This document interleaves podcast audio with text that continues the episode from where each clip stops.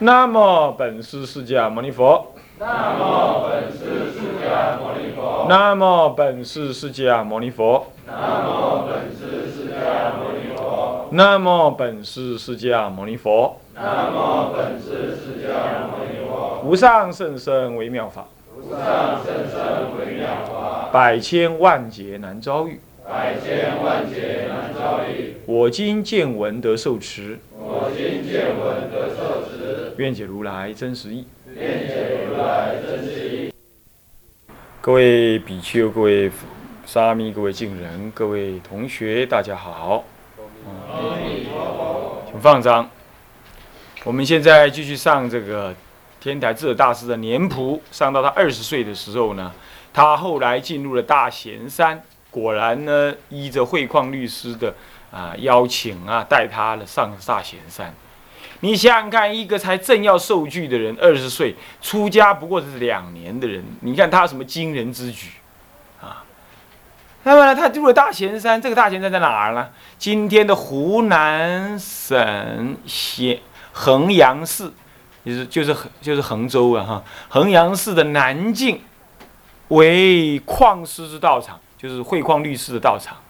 他到那儿去呢，二话不说就开始诵什么《法华三经》。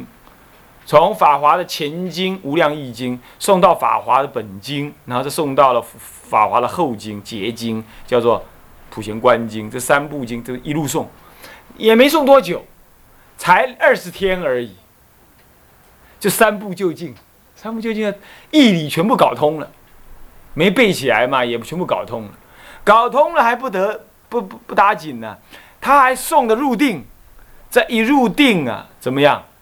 这送到了药王品呢，四名真法供养如来的时候啊，就讲到了药王菩萨燃身来供养。那么燃身供养的时候，有这么一句话是四名正法供真法供养如来。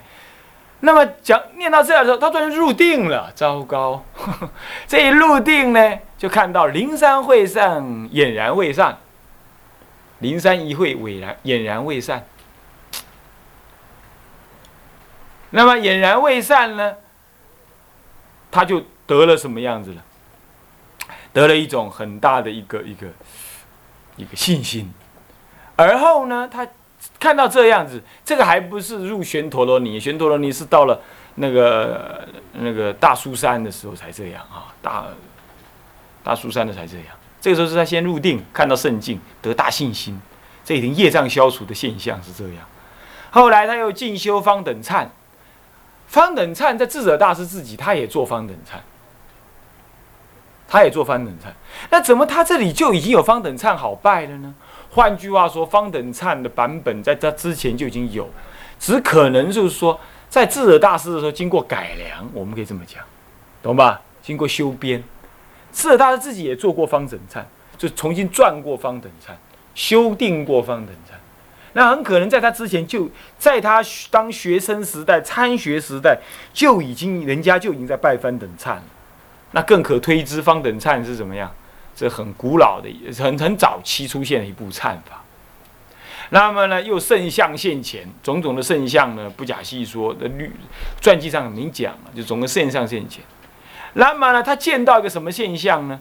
真见到一个很圣殊胜的现象，就是他看到。有个道场很广博，那么呢里头很庄严，不过呢，庄严是庄严，里头呢各种经跟像啊，倒来倒去的，乱七八糟。他呢自己嘴巴在诵《法华经》，那手里呢就靠过去把那个经啊一本一本把它摆整齐。他看那么乱呢。他就把这本摆那儿，那本摆这儿，那本摆那儿，就摆整齐。那么他怎么会梦到这样呢？这就很显然，他是依《法华经》而将所有一切佛法怎么样重新整理排比，而让他回到一个原有的位置上去。这这个意思是这样，懂吗？所以他后来做叛教的思想。就把中国佛教所传来的一切中西域所传来一切佛教被中国佛教所吸收之后呢，他用法华的立场怎么样判摄一切的教说，然后让一切的教说都在适当的位置上面排比起来，是这样。啊，那么呢，这个呢，就是他的梦境的征兆是这个。诶，你们有没有做过梦是还没发生的事情？可是你先梦到一种一个一个一个一种一种意涵，一种意象，结果事后你才知道啊，原来那个梦的意思是这样。你没有这种意思？你没有你没有这种经验啦？没有。为什么没有呢？业障重，烦恼多，妄想纷飞。所以呢，对未来啊，像个盲人一样，一点都不知道你到底会怎么回事，懂吧？还有，那我再反问你一件事：你有没有在小时候才能梦到某些境界，长大了就再也没有了？有没有啊？没有，那在表示你的你你那个你那个什么，你那根性不定好，懂吗？小时候没有什么，没有什么善的境界啦，梦的什么的。有人小时候就能够看到鬼。神，我最近呢有个居士告诉我，哎呀，他有一个有一个有一个以前的儿子死的儿子回到他家里来，一天到晚跟他弹钢琴，他妈就跟他讲，你如果是谁的话，你就叮叮叮，他就叮叮叮；你如果是怎么样的话，你就叮叮几下，他就叮叮几下。那么如果你要怎么样的话，你就给我叮什么几下，他就这样子。他儿子不信，啊，我又逮起，我来一下困挂嘛呀。第二天就跟他妈讲，对妈。是这样哎，有这么一个人呢，在那里跟我叮叮叮，他老爹也不信，也跑去了，也是叮叮当当，啊，就是鬼能跟你沟通，他也不怕。那他们家呢，有早上起来，隔壁邻居都跟他讲：“哎呀，你好早起来做早晚课？”没有啊，我早上然后早早上我就算诵经，我也不会敲钟打鼓啊，没有啊，我都听到你们家叮叮当当的响啊，都是钟鼓声，这怎么可能？我还有一次，他的朋友来了，一大早起来，哎，奇怪啊，这某某人这么早就去去那里做早早课啊？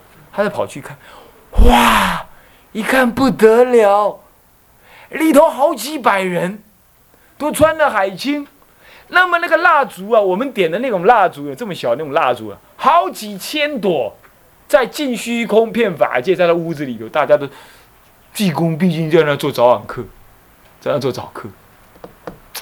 你要知道啊，你看我们这间才这么小，人只能挤个四五十个人呢，那鬼神一挤就好几千人，是这样。那是最近的事啊，昨天的事。昨天他还打电话告诉我，哎，我常常会听到这种怪异事情，嗯，所以说啊，很有意思啊。还有有人的家里啊，被人家一看，有另外一个不相干的人一看。他们家怎么是个大墓碑这样？就这么个大墓碑呢？另外人在看，哎呀，原来那个是鬼神的驿站，懂意思没有？鬼神休息站，他们家变成鬼神休息站。那你说这个地方好不好啊？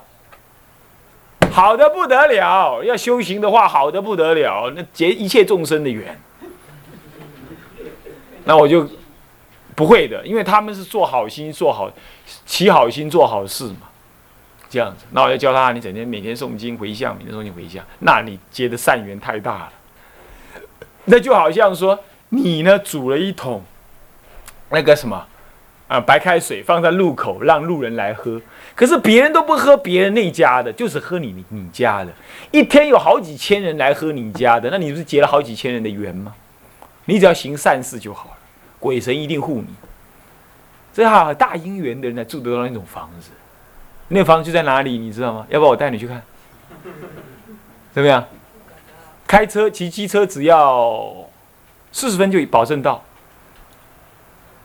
哎，那么所以很有意思。你看看，这还是你不要科学时代，科学时代照样这个事情一样很很怎么样，很那个的啊，进去做啊，带进去做。啊，是这样，这样懂我意思吧？啊，故事上是这么样讲，所以说呢，这梦中梦到了什么呢？这确实还是怎么样，有它特别因缘的啊。好，那么这是这个，啊，就是这个。那接下来是什么呢？后第二个事情，你看看他才受具而已，他就得这种大利益，是不是？那么好，接下来第三条讲到他后来受具足戒，到底他送《法华经》受具之前，还受具之后呢？传记上没交代。总而言之，就在那一年发生这个事。那后来，反正，但是我们也知道，他后来受具之后呢，他有专精律藏，专精律藏，啊，那么呢，也常要禅悦，他自己喜欢修禅。弄了半天呢，他禅定功夫好到什么程度？好到湘东一带呢，无主可问，没人可以问了，太惨了。有老师问啊，无老师伊，修紧去，修啊修个紧，修好，老师没得问。那么呢，这个金碑上面是讲的说，他受具之后就梦到了他上天台山。这个呢，我们前面有讲到，对不对？好。这一年的国家大事发生了什么？我们来看一下。首先呢，西魏、东魏跟西魏，东魏已经被北周所灭了。那么呢，西魏还在。西魏呢，为宇文泰之子宇文觉所篡。那么呢，就是魏恭帝，也不算是篡了，就是魏恭帝禅位，禅位给谁呢？这禅让政治的禅，这要念禅，不能念禅啊！这要念禅，施按禅啊，禅位，禅位出来，禅位就是让位出就对了，让位出来，大家还蛮君子风度的，好，没把他给杀了。啊，让位，让位呢就建北周，西魏就建成北周啦，建成北周了。那么呢，东魏的一直是嗯北齐嘛，啊，一直是北齐。那么呢，建都在长安，建北周，就是后来的陈朝的前身啊，陈朝的前身。那么呢，都于长安。那么后来又被他的众兄，众兄是什么？众兄好像是妈妈还是啊？这就是好像是他的叔叔的哥哥的样子。哎，叔叔的哥哥就是。就是同样是他爸爸那那那那个血脉的一个哥哥就对了啦，啊，叫仲兄，哎对，那么呢所杀，说中国中国的皇帝就是就是就是骨肉相残了，没什么别的了。那么呢，另外又立了一个宇文什么玉，宇文玉是什么呢？是宇文泰的庶子、庶长子。你知道什么叫庶子啊？不是大老婆，是二老婆、三老婆、四老婆、五老婆、六七八七八老婆所生的什么长子，懂吗？非正妃所生的，非原配所生的大儿子，叫做庶长子，啊，弄得太复杂了。这是妾所生的大儿子，但呃又不叫妾，有的叫妃，那有的又叫做什么呢？二二二二皇后什么？哎，这个又又又毕竟是妾，反正他们那些。他们那些宫女又分好多个阶层，就对了啦。那反正这是很乱的，我也不会分，但是我有资料可以告诉你们，就这样。他们好像是原配一号，Number One 一个，那么第二号第二阶段呢有四个，第三阶段有八个还是十六个？第三阶位的，那么第四阶位的好像三十二个还是七十二个？就这样，是这样子编制的。是可以编出，可以编一个连队，你你要懂，老婆群可以编一个连队，那很麻烦的，是不是这样的？所以说每次到了什么呢？皇宫被攻陷的时候，里头都没有男人，都是些莺莺燕燕跑来跑去，都是些大老婆、二老婆、小老婆，是这样子，啊，是都是这事情都是搞成这样，啊啊！不过呢，法定上、法律上规定呢，皇帝如果要被杀的时候，原配基本上要陪死。啊，基本上是这样，啊，至于说二老婆啦，什么第二阶段的第二原配，第三呢，那大可看良心，啊，依依着良心，看你要怎么样啊，随你，啊，事情就这么样，不管了。总而言之，那么呢，这个庶长子为北周明帝，就是宇文毓。那么五五九年建元武成，这个人就有点搞头啊，这个人就。宇文毓，那么同年的九月，陈霸先是梁朝重臣呢，南方的土著是什么？吴兴人。你知道什么叫南方土著吗？就相对于国民政府从大陆来到台湾，那台湾原有的台湾老百姓就叫土著，不是三包哦，就原有的原住民，我们台湾人叫土著。所以李登辉就算是什么呢？就有点像陈霸先那样，他就是原有的什么人？原有的台湾人现在当总统，他陈霸先就这样，他是原有的土著，而且是地方的豪族。那么呢，他就把这个梁给篡了，啊，篡梁，灭梁篡位是晋帝。我们前面有个梁，梁晋帝少泰元年那个梁晋帝，梁晋帝，梁晋帝是谁呀？是谁呀？是谁？萧方智有没有？萧方智改元绍泰，是元绍元帝的少子，对不对啊？那么呢，哎，篡位也是梁晋帝禅位禅位禅位出来。建立了陈朝都建康，正式的陈朝出现了。陈武帝永定元年，不过这个陈朝是一个什么呢？是一个发育不良的政权呢，是很小一个政权啊，继承了梁朝剩下一半的一小部分的地方啊，是这样子，所以做不了什么大事。再来，华严三祖杜顺和尚，有时候有叫华严出祖的哈，前面两祖的不是那个，主要是他杜顺和尚出世了。换句话说，华严宗的发展呢，跟天台宗的发展是接近的，对不对？杜顺和尚是创华严宗的主要教官的人才，那么呢，天台宗是智者大师，所以说两个人的同一时代出现，你有没有注意到？常常佛法要兴啊，各宗各派的人都集在一起，一起来，是这样，就人文荟萃，大家一起来，哎，都这样子啊，他们一起来了哦。那么杜顺和尚也出世了啊，晚智者大师二十岁啊。那么同年的十月，陈朝迎佛牙，设无遮大会。福遮大会知不知道啊？知不知道？当时我们先院长广化和尚圆寂的时候，我们也办了一个无遮大会。什么叫无遮？没有遮止，谁都来吃。而我们用了一百多摊的那个什么摊位啊。但是那个因为交通不便呢，人挤人呢，很多人没得吃，太可惜了。那一次那个有点可惜啊，也是办一个无遮大会啊，这样。据说无遮大会一办起来，生熟皆可来用餐。这一用餐的结果，就会有那个佛菩萨视线来应供啊，是这样子。好啊，那个时候呢，好像据说前后有两万五千人来到这里，来到我们南普陀啊，人气很旺啊。引起金翁，好嘞。那么呢，好，那无遮大会就是这样子，OK。那么无遮大会广大的布施，最后呢，在这是十月的时候这样。后一年就是五五八年呢，五月，梁武帝舍身到庄严寺，呃，陈武帝啊，舍身到庄，他在学梁武帝的，懂吗？学梁武帝的，啊，学梁也舍身。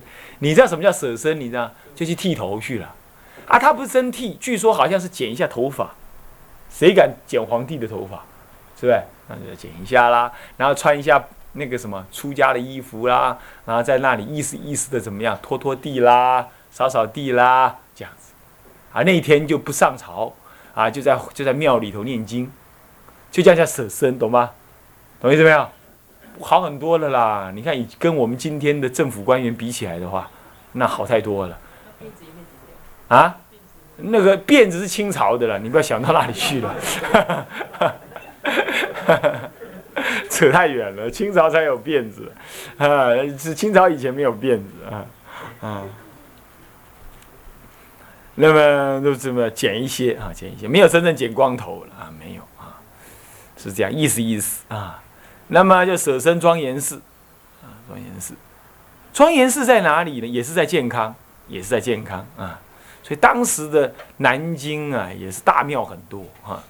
接着呢，呃，五五八年的十一月跟十二月呢，武帝又设了一次，陈武帝又设了一次武则大会。可想而知啊，这个梁朝、陈朝以来啊，所以宋齐梁陈一向都是敬佛的哈。不过北方也是信佛了，不过没有像南方这么有规规制就是。好了，在十一月的时候，慧师大师造精致的般若经，并且做愿文。那个愿文你可以去看一看啊，也是在《大正藏》四十六册里头，你去看看那个慧师大师的愿文，他就讲到说很多人要毒死他啦，他没有被毒死的事情。啊，来讲到这个，什么叫金质般若？用金泥鎏金呢，融化的那个金呢，然后沾毛笔，还没有硬化之前就写那个般若经，真正是金子写的，懂吗？是这样。啊，金尼啊，金质般若。好了，五五九年怎么样啊？北齐文宣帝行幸辽阳甘露寺，你看南方在这边走寺庙嘛，北方也跟着干，北方也去拜拜。去辽宁甘露寺，为什么到辽宁甘露寺呢？因为他们的祖先在那里，啊，是北方的人，啊啊，东北的人，啊。那么呢，五五九年的六月，同年的六月，啊，这五九五九就不用再写了，啊，延续下去就不用写。同年六月，同年的六月呢，怎么样呢？成武帝崩，崩，哎，你要知道啊，崩只有皇帝才能叫崩哈。不然这叫叫末，啊末，皇帝皇后叫末，大官显贵叫末，懂吧？出家人叫原籍，一般死老百姓叫做死或者王，懂我意思没有？懂我意思没有？呃，就是这样子，所以不能随便写崩这个字的啊啊！你当官的人，你不能写他崩，崩只有一种人能够写啊，或者叫轰，这两个能写，轰或崩，叫皇帝才能这么写啊。当官都只能叫末好，那么呢，这个这个这个这个这陈武帝崩，那么呢，他的兄，他哥哥的儿子叫做陈什么？陈倩立为什么文帝？这个文陈文帝倒不错，恭俭勤政，虽然国家小啊，势力不大，不过恭俭勤政还能维持偏安。同年的十月，就大定四年，呃。同年是五九年呢，五五九年大定四年，永定三年，明帝三年，天宝十年，这个北齐文宣帝也死了，所以他死你也死，你看看也跟着一起死，这很有意思哈，这都一起来的，一起来搞鬼，那一起的一起去死，是这样子啊，都是这样。那么呢，死了之后怎么样呢？死了之后呢，为什么在这里就叫北齐文宣帝死，而不叫崩？或轰，你知道为什么吗？你知道为什么吗？因为呢，我们以汉族的为主，懂意思吧？那他就叫他去死，所以要叫死，不叫崩，是，他是这么样子。所以我们中国人那个那个孔老夫子说啊，微言大义就在这里表现出来了，懂意思没有？他叫死，你懂意思不？真正的皇帝在南方，所以叫崩。这个是这样子，所以说历史啊，这是分别就这样分别的啊。微言大义，你要知道，就死了啊。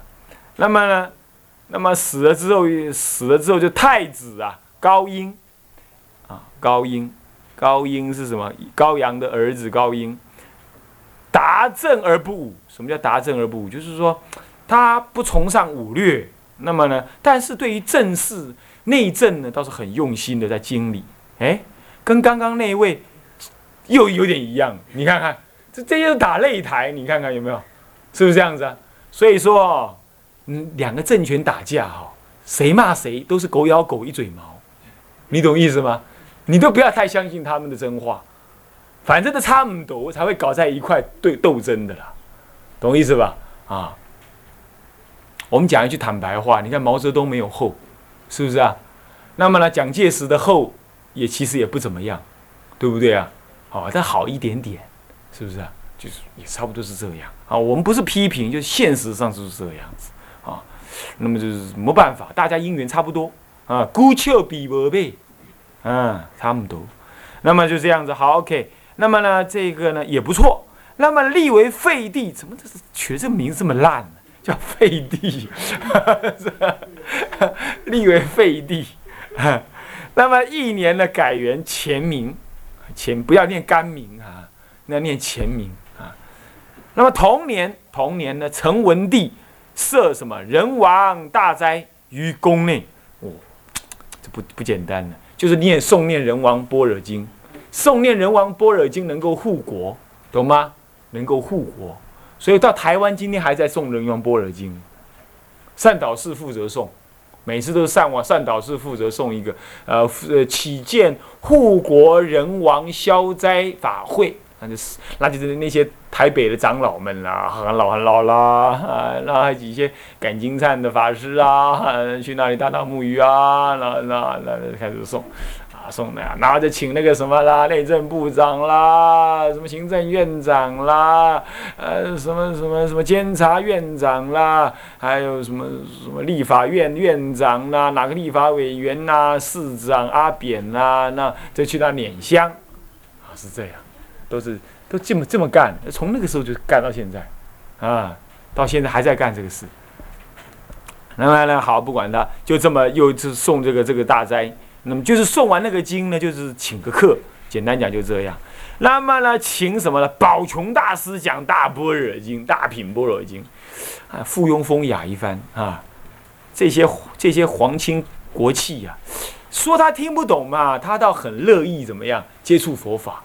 说他听得懂嘛？他们又是一天到晚声色犬马啊，嗯，就是什么你杀我打，就是这样子。OK，那么第三页到第四页来看看看啊，看看这第四页这事情就多了。他呢出家呃三年，三年了，出家三年了啊，受具已经三受具三年不出家三受具三年，岁数是二十三岁，西元五百六十年。呃，佛灭后一一零四年，也相法时期正开始，岁次根生根成，哇！梁萧察也是后梁萧察大定八年，成文帝，这个要打成后梁啊，这不能讲梁，这个已经不是原来的梁了，这要讲，这要多一个后梁，或者叫南梁